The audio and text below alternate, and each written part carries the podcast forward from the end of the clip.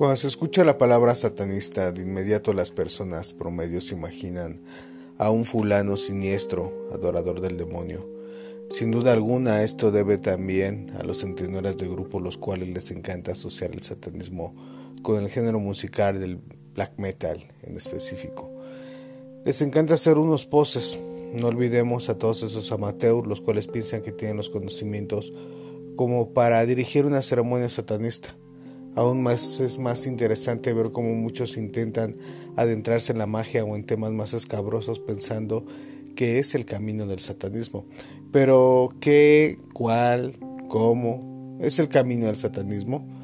Bien, no podría a ciencia cierta enumerar en puntos qué es el camino del satanista ni cómo deben comportarse o desarrollarse en esta sociedad católica, cristiana, mormona, evangelista, diabolista, donde en esta sociedad la intolerancia y el miedo a lo distinto abunda.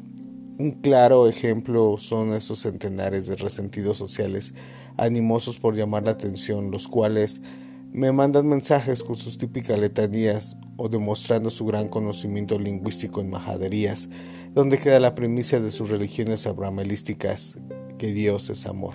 Y con respecto al amor en este camino sinuoso del satanismo, la pieza clave para el satanismo es el amor, pero un amor verdadero, no iniquidades existencialistas, no es el concepto que el común entiende por amor, y tampoco hablaremos de la estupidez llamada verdad. El amor inicia por uno mismo, por la autoaceptación, tanto físicamente, sexualmente, social, familiar, ética, moral y espiritual. ¿Cómo puede una persona decir que ama o que amas a las personas de su alrededor cuando no se ama a sí mismo, ni se conoce, ni se acepta físicamente? Ni hablemos de su amor propio. Sabemos que el hombre, más bien el humano, es el único animal capaz de pervertir y tergiversar la naturaleza. Los pensamientos. Sí, el hombre es tan perverso, tan depravado que es capaz de autoengañarse. Es así como muchos satanistas en su eh, depravación mental intentan adentrarse en algo que ni ellos mismos comprenden.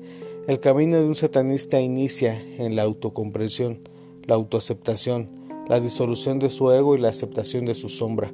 Cuando una persona la cual se autoproclama satanista, esos iluminados en teoría empiezan a comprender su individualidad, comprenden su divinidad, entienden su lugar en esta tierra como dioses que son. No es el andar proclamado por la vida salvo Satán, hermanos. Hermanos, suenan tan cristianos invertidos. Ahora qué falta, que se reúnan los domingos a estudiar la palabra de Satán o a jugar la escuelita de Harry Potter tratando de entender la magia. ¿Cómo pueden proclamarse dioses si necesitan estar con otros o satanizar, más bien evangelizar a otras personas para no sentirse solos? Hablan de verdad y que es verdad en un mundo donde todo es una mentira, donde todos intentan vivir al margen de la existencia y no entienden su existencialismo mismo. Sé que muchos al escucharme o al leer iglesia satanista de inmediato asocian orgías, ceremonias satánicas o un grupo de personas con túnicas perversas y destructivas, las cuales sin duda alguna sí somos perversos y destructivos. ¿Quién no lo es? Lamentablemente en estos años que llevamos como iglesia, cometimos algunos errores aceptando personas las cuales se decían satanistas, cuando en realidad estas personas lo que querían era un guía o una escuela. El satanismo es un camino solitario, eso es lo que nos diferencia de las demás religiones. Que nosotros tengamos rito y dogma no quiere decir que somos escuela, ya no más.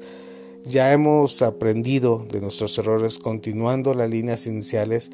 En esta iglesia buscábamos que se afiliaran satanistas ya hechos, satanistas los cuales entienden lo que es el satanismo, no amateurs tratando de sentirse los malos o sentirse aceptados dentro de un grupo de personas, aunque también es cierto que dentro de la iglesia sí nos retroalimentamos como camaradas, mas no somos escuelas, se los he dejado en claro más de una vez, uno mismo se cierra las puertas, ya que el conocimiento es para compartirse pues sé que no todas las mentes son iluminadas. Eh, retomando el sendero del camino, el satanismo exige crecer intelectualmente, no solo económicamente. ¿Cuántos libros han leído últimamente?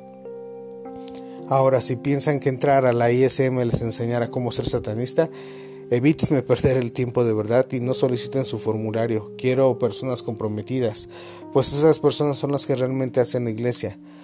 Aunque lamentablemente son los que más desean entrar por morbo, por estatus o por pertenencia, tengo la convicción de que los satanistas serios realmente entienden que su lugar en la ISM está asegurado. El satanismo es la alternativa consciente, definitiva, a la mentalidad de manada y el pensamiento institucionalizado.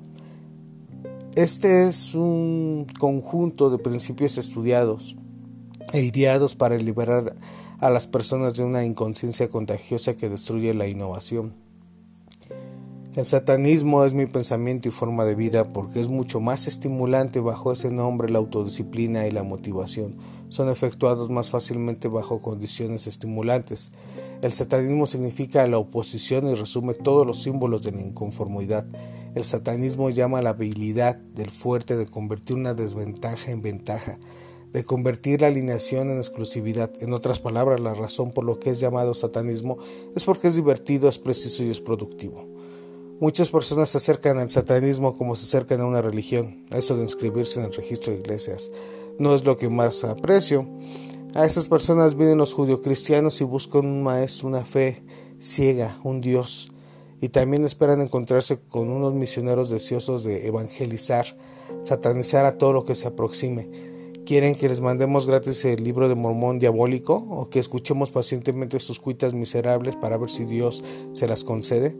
Satán no odia a Jesús por tener la cara que tiene. Satán no odia todo, de todo corazón a todos los dioses y tampoco quiere aniquilarlos para que su curioso experimento en la tierra, que es el ser humano, demuestre hasta dónde puede llegar por sus propios medios. Los satanistas no hacemos proselitismo, sí, no nos paramos afuera de antros góticos invitando a que se afilien. No, no nos gustan los rebaños y por eso no sentimos ningún apego por las mayorías, por los muchos. No obtenemos ningún beneficio personal en llegar a ser más, por lo tanto no buscamos nueva gente. Nos importa muy poco si el valiente o aburrido que decidió escribirnos lo hemos convencido o no. Si no nos beneficia, no nos interesa. Y pues bueno, vamos a seguir desempolvando todos estos textos satánicos que se encuentran en mi ordenador antes de eliminarlos o archivarlos en el baúl del olvido. Que tengan una excelente semana. Continuaremos con estos podcasts. Que tengan una excelente tarde.